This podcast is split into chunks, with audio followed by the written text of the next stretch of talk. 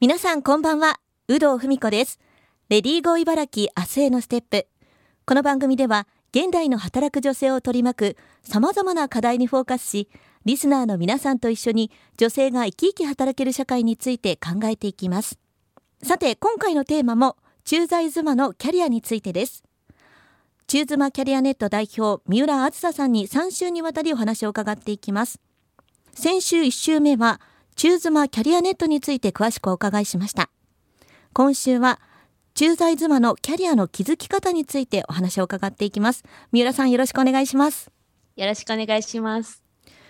まああの本当にねキャリアを築いていく上で駐在妻の方だ方々ってすごく悩みを抱えるのかなと思うんですけども、はい、現在その実際にね駐在妻が抱えている課題だったりとか寄せられるお悩みとして多いものっていうのはどういうものがあるんでしょうか？はい。今、あの、チューズマキャリアネットに入るときに簡易的なアンケートを取ってまして、そこで、あの、課題、悩みを、あの、調査していて、それの多い順に、あのまとめたものから、えっと、お伝えしようと思うんですが、はい、えっと、悩みを大きく3つに分けられます。はい、で、それもタイミングごとに分けられるんですね。1つ目がチューズマになる前、2つ目がチューズマ中、で3つ目が中妻終了時のこの3つです。で、中妻になる前は何かというと、中妻が急に決まることが多いので、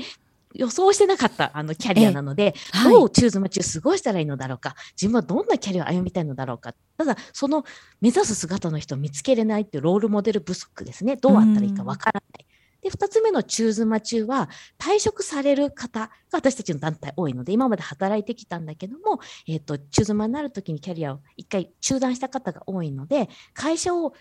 今までは会社名で名乗っていたのが、所属を失ったことによる自己肯定感が下がってしまって、自分自身で何者だろうってところが分からなくなってしまう状況。で3つ目は中妻終了時にもう一度再就職ってなった時に、はい、中妻にいる間はブランク期間働いてない期間が3年とか5年ってなった時に、うん、そういう人たちは書類選考で NG ですって断ってしまう会社も多いので、うん、転職が難しい。自分はもう復職できないじゃないかっていうような不安と戦うってこの3つの段階があります。その、まあ、3つのお悩みに対して具体的にこうどんなふうにアドバイスされるんですか？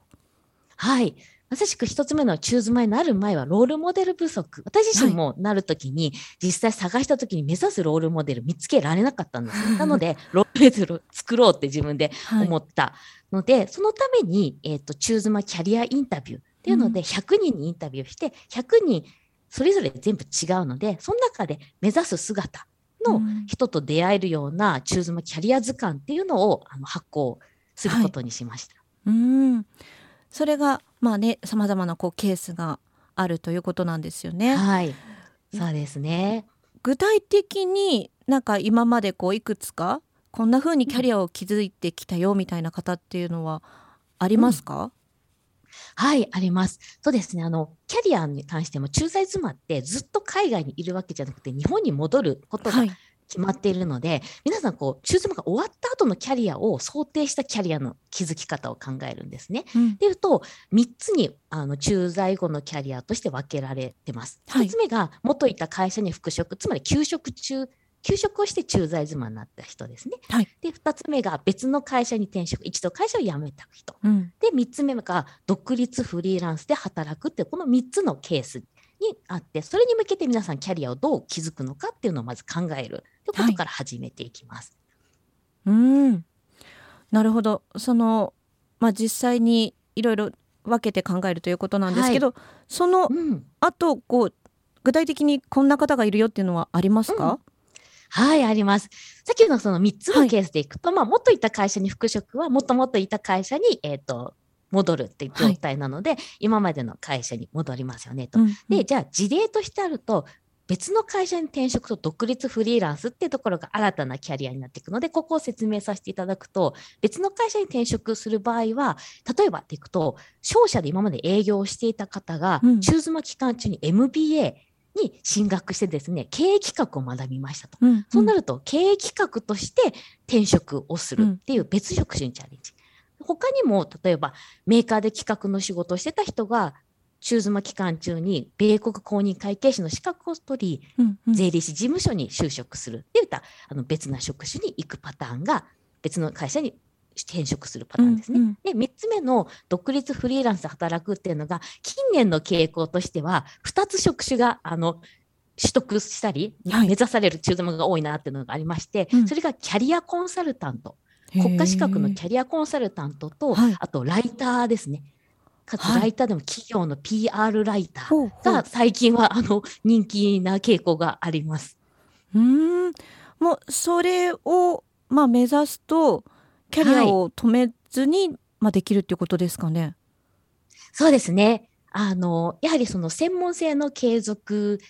がそれぞれできていくので、2つ目の別の会社に転職っていうと、あの実績がありますよね。経営企画で勉強していたとか、はい、米国公認会計士の資格を持ったから、そのある人をあの採用したい。で、うん、3つ目の、えーと、キャリアコンサルタントだと資格を持ってるので、その資格があるから採用されるし、うん、PR ライターだったらブログを書いた実績があるので、それをもとに、その専門性がある人として見なされるので、キャリアが築かれていくって流れです。なるほど。何もしてなかったにならないっていうことなんですかね。そうですね。はい。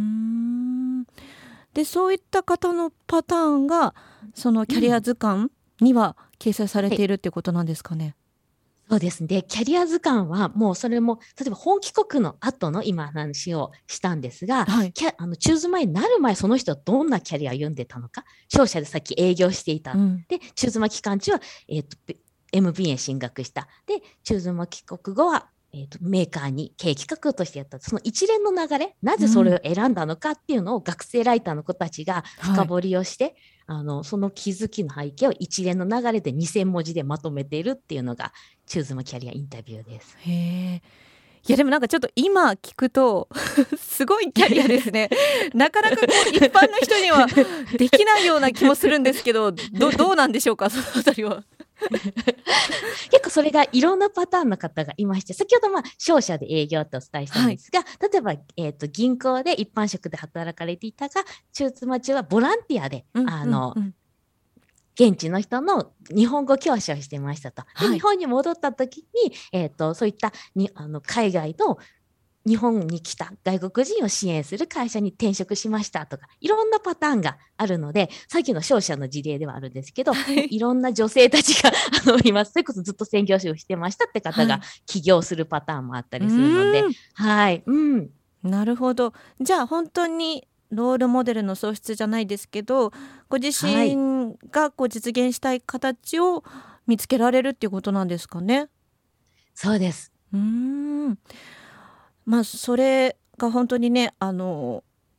今のもこうキーワードになってくるかと思うんですけど三浦さん、はい、ご自身としてはその駐在妻でもキャリアを諦めないために一番こう必要なことっていうのはどんなことだと思いますか、うんうん、そうですね。一番必要なことはあの働きたいというマインドを持ち続ける環境を維持することだと思っています。はい、でただそれは一人では結構こう維持するのが大変なのでそういう働きたいという感覚を持ってる仲間のコミュニティにいるっていうとこう刺激を受けますよね。なのでロールモデルの本を読むと皆さん結構それで刺激を受けて頑張ろうって思いましたとか、はい、こんなに動いてる人がいたんですねって言われたりするんですよね。あのあんまりいないと思ってましただけど100人もこんないたんだっていうので声が上がってきます。はい、なので、えーと、必要なこととしては3段階あのあると思っていまして、はい、1つ目が情報収集ですね、うん、そういったあの事例をどれだけ集めるのか。で今回キャリア図鑑っていうのをぜひそれ見てくださいってところなんですがこれはあの中妻に限らずあの女性だったり学生さんでもどんなこうキャリア歩みたいかってところにも参考になるかなと思います。で2つ目の情報収集を取った後は自分の目指す姿ありたい姿がそこで出会えたとしたらその人の真似をできる手順をあの考えてくださいと。はい、で3点目としてはその手順を歩む時に、えーと、お互い支え合えるような仲間を1人じゃなくて同じようなことを目指す仲間を見つけると支え合えるので、うん、その手順を見つけたら1人で挑戦するんじゃなくて私はこういうのを歩みたいんだってとこであのそういう人たちが集まる場所に行くと切磋琢磨できるので最後に仲間を見つけましょうっていうところが3つ目ですね。はい。いやすごくよくわかりました。でもまずやっぱりそのコミュニティに入るっていうのはすごく大事なんですね。実は簡単にできちゃうことなんですよね、はい、コミュニティに入るっていうのはね。でそこであの同じような仲間がいるところだけでもまず最初のステップはいいと思います。なるほどいやよくわかりました。今週は駐在妻のキャリアの築き方についてお伺いしました。来週は女性が働くということについて詳しくお話を伺っていきます。三浦さん今週もありがとうございました。ありがとうございました。